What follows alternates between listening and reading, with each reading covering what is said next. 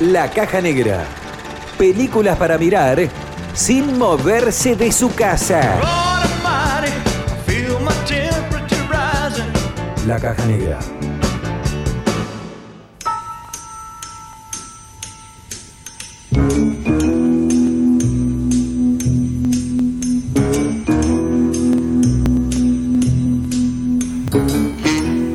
Bienvenidos a un nuevo programa de La Caja Negra. Estamos charlando para todos ustedes con Damián, Hola, buenas noches. con Maca, ¿Cómo les va, Ulises? con Mike, que está ahí colgado, ¿Qué tal? ¿Cómo están? y con el talle que se está haciendo unos, unos mates y no tiene micrófono, así que manda el saludo por ustedes.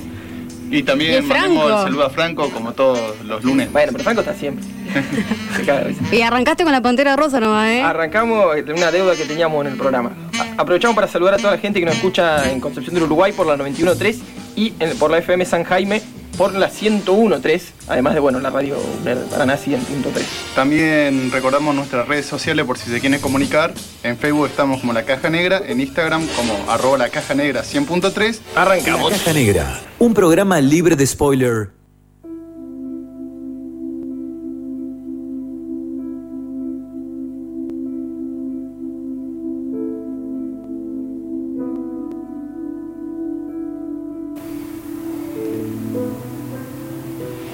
Arrancamos este tercer bloque en la caja negra y vamos a hablar ahora de una peli que da- dio muchísimo que hablar y de hecho se han sacado muchos estudios.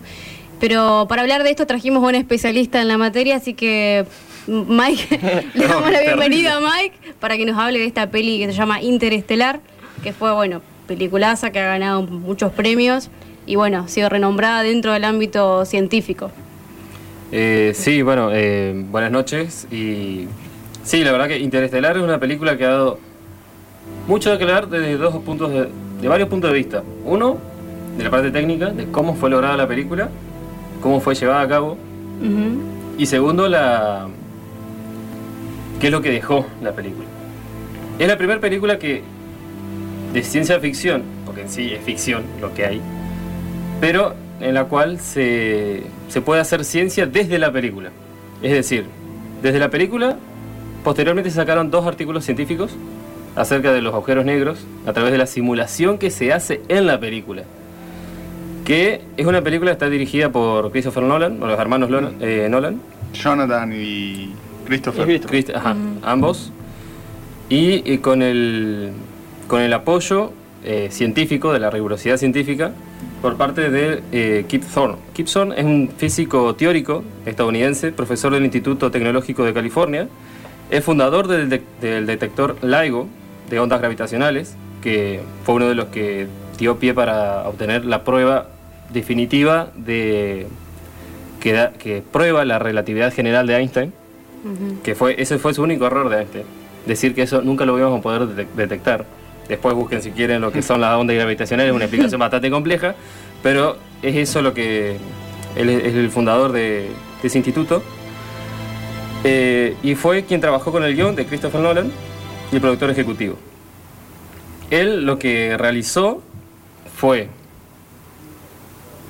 aportó las, las ecuaciones de, de Einstein de la relatividad para que en Londres se lleve a cabo en un simulador toda la parte gráfica, tanto del agujero de gusano que se ve en la película, del agujero negro, que también aparece, que es el- más relevante de toda la película, y de ahí sacar una representación exacta, o lo más exacto posible hasta ahora, de lo, cómo se verían ambos objetos. Son objetos que hasta el día de hoy, digamos, nadie lo ha presenciado. Recién este año fue el primer, eh, la primera vez que se pudo sacar una foto de un, Un agujero negro. de un agujero negro. Hablar. Ujú. Que estos objetos que son masivos, que es... Bueno, justamente son negros. La luz no puede escapar de estos objetos, entonces es muy difícil sacar una foto, claramente. Y a raíz de esto se agregaron los, los artículos científicos. La película es muy interesante, eh, trata de, en un futuro, no sé si cercano o lejano, por lo que da a entender es que no es muy lejano, eh, hay una plaga que ha atacado a todos los cultivos, a todas las especies de cultivo de la tierra, lo que ha disminuido radicalmente la, la alimentación Sí, de la la, producción de población. alimentos. Exactamente, la producción de alimentos está diezmada, la población de la- del mundo también está diezmada y nos hemos convertido en una especie de cuidadores, como dicen en la película. Es decir, cultivar, consumir lo, lo poco y necesario porque se están muriendo todas las variedades, las variedades vegetales que existen. Y en esto, eh, Cooper, que es el, nuestro personaje, nuestro héroe de la película, Interpretado por Matthew McConaughey, ¿no? Matthew McConaughey, exactamente, eh, es quien lo va a guiar en toda esta aventura de espacio. Tiene alrededor de 45 minutos de introducción la película, por ahí se hace media larga, pero te ubica... Es bastante larga. Es larga, es larga, la película es larga, ¿Dos horas tiene? dos horas y piquito, sí. Dos horas 45, ¿no? Dos horas 45. Sí, pero también es lo de lo que nos tiene acostumbrado un poco Christopher Nolan. Sí, Se man. me viene el- con el origen en mente, lo que es Memento, son todas películas Sí. que te preparan a algo jodido Bien y intenso. sí, intenso que está por Eso dentro. y que te vuela la mente, porque realmente lo que hizo, o sea, el guion, Christopher Nolan en un momento le escribe a Hans Zimmer, que va a ser el productor musical de, la- de toda la película, y le manda una carta, escrita en máquina, con esto, que dice, eh, acá, un padre tiene que dejar a su hijo para hacer un trabajo importante. El padre dice volveré, y el hijo pregunta, ¿cuándo? Con eso solo fue la directiva para, que dice, para decirle, haceme un tema, haceme una melodía, que vaya con esto. No le habló ni de que era un viaje espacial, ni de agujeros negros, ni de relatividad, de nada. Simplemente ese concepto. Y a través de eso, Hans Zimmer hace la base musical que va a ser el tema que... Es lo que estamos escuchando ahora.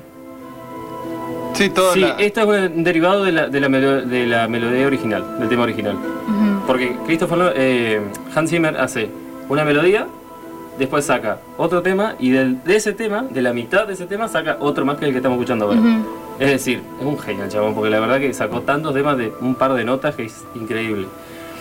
Sí, aparte también Eh, Hans Zimmer es, creo que ha sido de, de Nolan en, en otras películas, trabajó con él, ya, ya vienen, creo que en el origen. Eh, hizo la- los temas del origen, sí, exactamente. También el de, bueno, no es de Nolan, pero digamos, de, de Gladiador también. La caída del halcón negro y otras películas muy renombradas también. Este, es un genio el chabón. Y bueno, la, la película se basa en que Cooper, en su granja, porque es un ex piloto de la NASA, pero a raíz de todo este problema mundial que hay, se lo, eh, lo tienen como granjero, está en una granja, viviendo con sus hijos, encima él es viudo, y para grabar más la situación vive con el suegro en la misma casa. O sea, pobre tipo, la, la tiene re pesada. Todas pálidas. Él con todo, encima perdió el trabajo que quería porque la NASA ya no existe más, porque no hay recursos para, para abastecer esas investigaciones. Y trata mucho también el tema de cómo, de cómo la gente percibe el tema de la, de la inversión en la, en la investigación espacial. Trata el tema del alunizaje, cómo en ese futuro ahí cercano quieren convencer a la gente de que eso nunca existió, que fue una pérdida de tiempo y de recursos y demás, simplemente para que no se cuestione el por qué no se da más recursos a la NASA o, esos institutos directamente desaparecieron. Eh, hace una muy buena crítica con eso. Y en un momento se eh, descubre una anomalía gravitacional con su hija, que es Murph, Una genia, la gurisa. la gurisa, claro, es un papel fundamental juega la gurisa porque es la relación de esto que dice eh, ¿cómo este? Nolan a Zimmer, que es este padre con su hijo y que se dice que se va a ir y después va a volver. Esa, esa es el- es el dilema de Cooper, porque tiene que ser padre y a la vez tiene que ser el héroe de esta película, Claro. porque sabe que si se va lo más probable es que no vuelva. Y los hijos tienen que aceptar eso. Ella teniendo creo que 9 o 10 años, Sí, era un... una nena, era Sí, una. Pero tenía, era un bocho la mina porque realmente tenía ese, ese clic científico que se necesita, esa curiosidad, esa Sí, en- intensidad. en- recordemos que un poco esa anomalía que se veía en la película era con, con la biblioteca, que se iban cayendo los libros. Cualquiera, alguno ve que el libro se cae solo y se va a la mierda. Socorro. la- la mina Fuego a estaba- todo eso. Sí, sí. Mirando y investigando, sí, sí, la- eh, es muy buena la, la introducción que da. Y bueno, a raíz de que descubren esta anomalía, descubren eh, coordenadas donde van, la siguen ellos dos, a ver hasta dónde lo lleva, y lo lleva a la entrada de un lugar que está oculto, y, eh, a la vez, y posteriormente descubren que ese lugar es la NASA, que viene a ser después y le dicen, mira, esto es la NASA, estamos encubiertos porque no, no, no Ah, podemos... La base que estamos- secreta de operaciones. Exactamente. El búnker claro. de la NASA. Exacto, sí. Eh, y ahí es donde descubre qué es, qué es lo que tiene que hacer. Hay una misión, una misión al espacio, para buscar otro lugar. El objetivo es salir del planeta. Porque como nos, está, nos muestra en ese futuro, no están diciendo que nos vayamos a- del planeta porque nuestro lugar, ya- acá nuestro tiempo se terminó. O nos vamos o morimos. Y ese es eh, también el dilema de la película. Eh, a raíz de que unos seres, a lo que ellos llaman ellos, porque no saben quiénes son, colocaron un agujero de gusano, que el agujero de gusano lo que viene a hacer es eh, un punto en el espacio, eh, un vórtice, mejor dicho, del espacio que se conecta con otro lugar que está más lejos. Es decir, si uno agarra, como muestra en la película, que es genial la explicación, una hoja en blanco, una hoja, y supongamos que el espacio es bidimensional, y queremos ir de un punto a otro, y pero ese lugar queda muy lejos, lo que hacemos es un atajo. Se Dobla, el espacio y un hueco. Sí, un hueco. un, un- un túnel, Un digamos. túnel, exactamente, es un túnel. Físicamente, estos lugares son posibles. De hecho, Kip Thorne ha trabajado toda su historia eh, tratando de confirmar que esto- estos objetos son imposibles de realizar, que son imposibles de, de llevar a cabo. Primero, naturalmente, sabemos que no, son, no, no se puede llevar a cabo, pero ellos han trabajado para llegar a la conclusión de que son imposibles. Y como él dice en una entrevista, han llegado a la conclusión de que no pueden llegar a esa conclusión. Es decir, termina siendo que puede ser posible esos, esos fenómenos. Eh, a través de esto viajan a otra galaxia donde se encuentran con varios planetas, donde ya habían mandado misiones antes, los mismos de la NASA. Sí, Para como ver- que iban buscando otro planeta hab- Habitable. habitable, por todo el problema que, que estaba teniendo la Tierra con esta plaga que iba como destruyendo los cultivos. Exactamente, claro. Buscaban otro lugar, otro lugar donde sentarse y, y ver dónde podían entrar. Al cruzar, se encuentran con un sistema planetario bastante raro, no hay una estrella, sino que hay un agujero negro.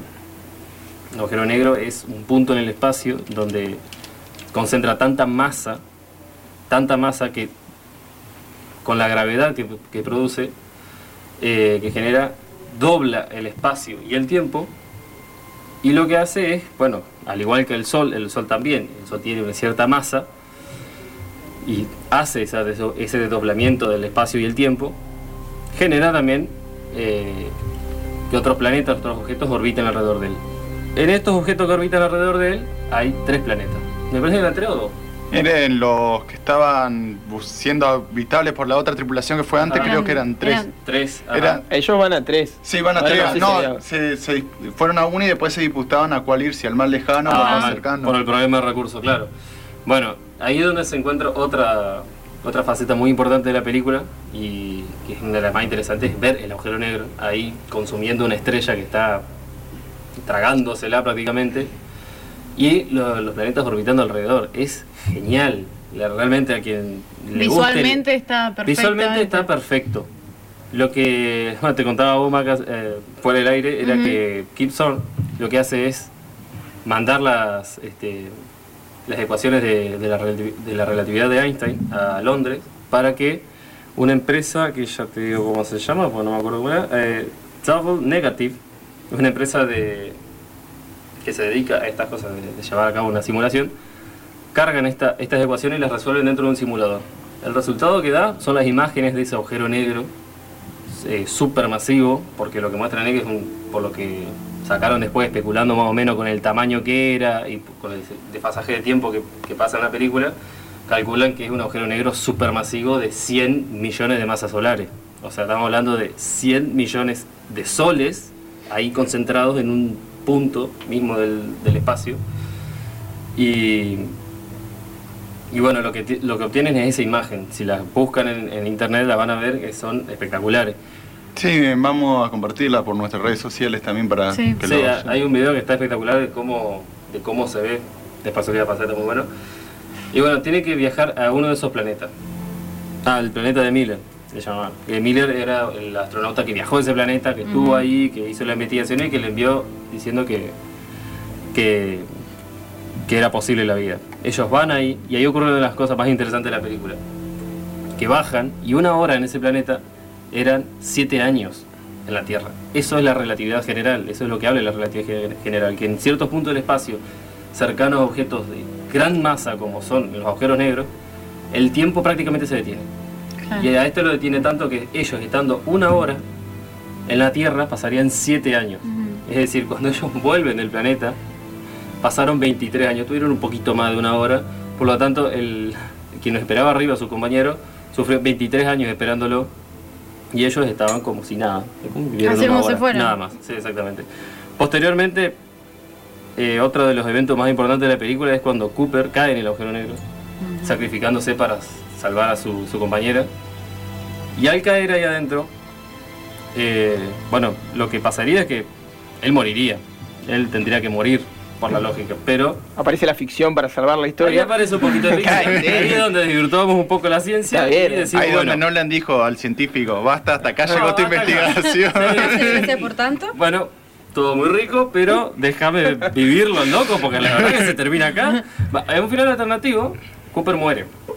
Pero el tema es que no se cierra. la. Claro, Es sí, no, necesitaba encontrarse después, claro. Y bueno, ahí pasa donde entra en el agujero negro y termina en ese tercer acto. Una de las escenas más flasheras de la. No sé que son 20, 25 minutos más flashero de Sí, la historia del totalmente. cine, digamos. Sí, sí. Pero, Pero bueno, no, zarpado. Y- Muy zarpado, Zarpado. porque ahí es donde conectan el por qué, digamos, ellos obtienen las coordenadas. Es él mismo mandándose las coordenadas a ese punto del espacio, mandándosela a la hija. Eh, Una paradoja. Sí, surgiendo la paradoja, el ciclo, eh, ¿cómo? Ciclo causal se llaman los viajes del tiempo, que es una paradoja. Es decir, vos estás causando tu propia salvación. Claro. Entonces ahí es donde llegan a la conclusión de que esos seres eh, de, quin- de cinco dimensiones que pusieron ese agujero de gusano son ellos mismos. Ellos mismos en una... habiendo evolucionado o algo por el estilo, que son los mismos humanos que han, han mandado. Después de eso él como que se empieza a destruir su propio lugar y termina flotando en Saturno y lo terminan descubriendo, digamos, eh, lo encuentran, su misma, su misma gente, y descubre que pasaron alrededor de 50, 70 años. Mm. O sea, él estaba exactamente igual que cuando se fue y le Sí, encuentra como, a su hija. como vos mencionabas que una hora eran siete años, ponerle él estuvo flotando.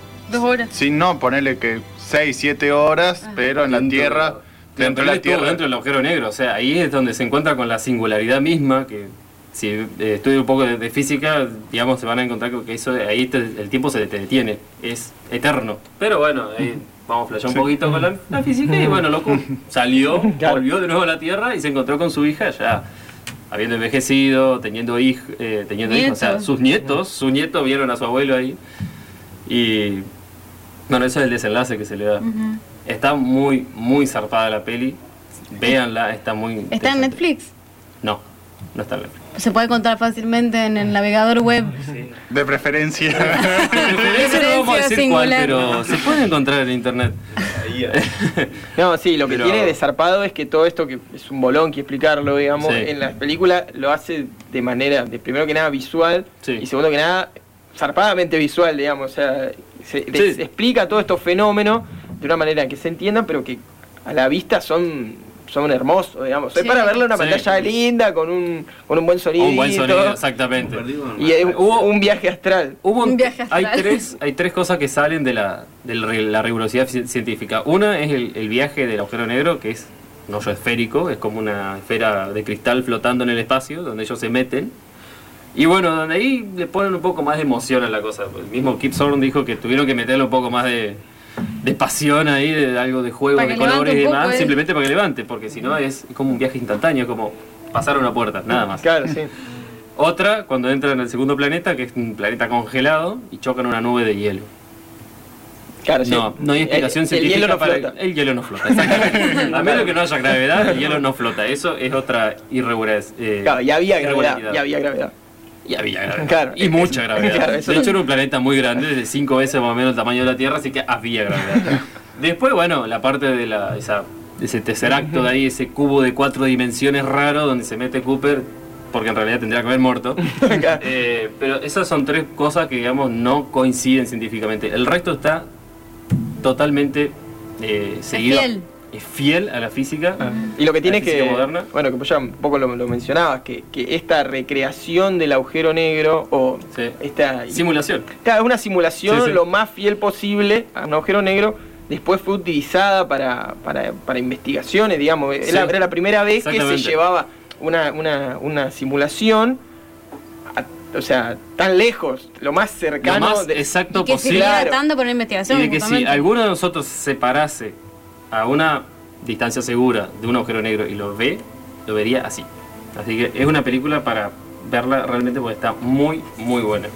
Por cierto, si quieren entender algo de esto, YouTube tiene canales de gente que explica estas cosas con una rigurosidad científica espectacular. Lo has entretenido. Sí, también convengamos que la película, como vos mencionabas, tú contrató a un científico para, para que esté esa Un veracidad físico realmente. teórico con una, una trayectoria, terrible que también sí. estuvo asesorando en Contact, la película de Carl Sagan. Ajá. También estuvo ahí trabajando, eh, de hecho hizo investigaciones posteriores gracias a, a esa película, así que tenía trayectoria de haber estado en eso.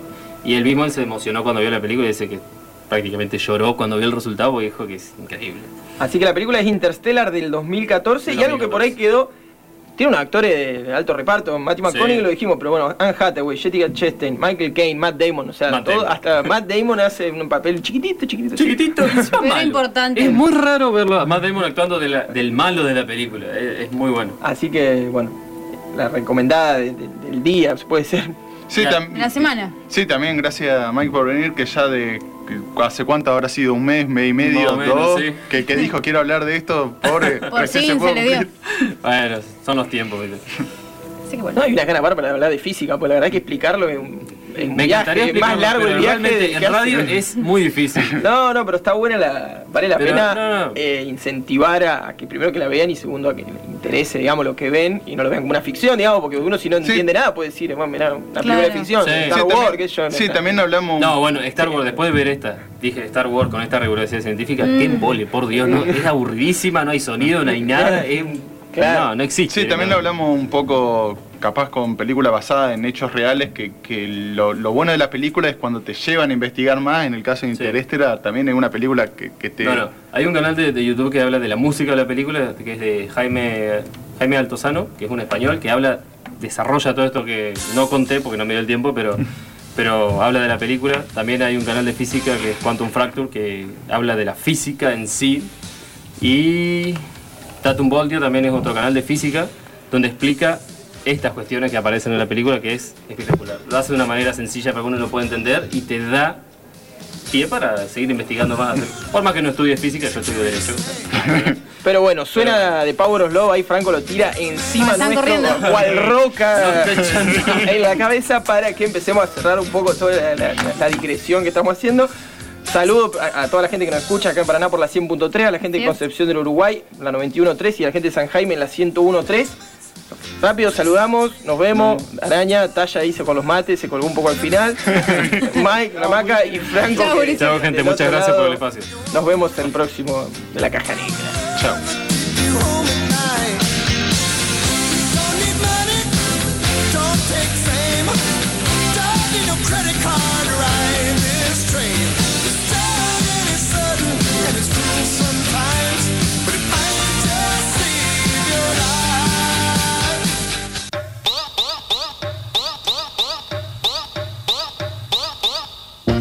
Hasta aquí, la caja negra. Será hasta la semana que viene, a la misma hora y por este mismo canal. Si quieren oír muchísimo escándalo, no dejen de ver el siguiente programa a la misma hora por el mismo canal. Y recuerden, para la próxima semana le voy a enseñar al chavo el oficio de zapatero remendón. Si gustan aprenderlo también, aquí los esperamos. Mejor vamos a dejar esto para la semana entrante, ¿qué les parece? Los esperamos a esta misma hora y por este mismo canal.